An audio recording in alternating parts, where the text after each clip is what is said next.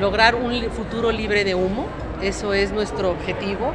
Y este gran desafío, como tú conoces, Philip Morris International ha sido una de las compañías más exitosas a nivel mundial en la venta de cigarrillos, con marcas súper reconocidas e icónicas.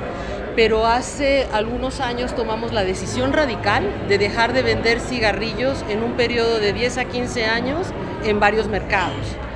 Y, es, y, y transferir a todo aquel adulto fumador que no quiere dejar de fumar a una tecnología más avanzada que, que es menos nociva que continuar fumando. Y esa es la gran transformación que queremos hacer.